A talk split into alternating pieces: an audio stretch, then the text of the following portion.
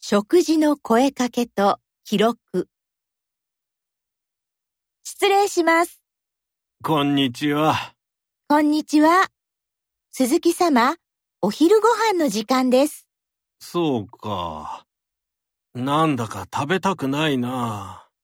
でも、今日のお昼ご飯は鈴木様の大好きなカレーライスですよ。いい匂いがするでしょ美味しそうですよ。じゃあ、行こうか。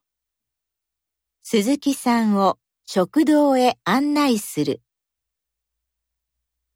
鈴木様、お食事です。お茶どうぞ。鈴木様の大好きなカレーライスです。どうぞ。鈴木さんはカレーライスを少しだけ食べる。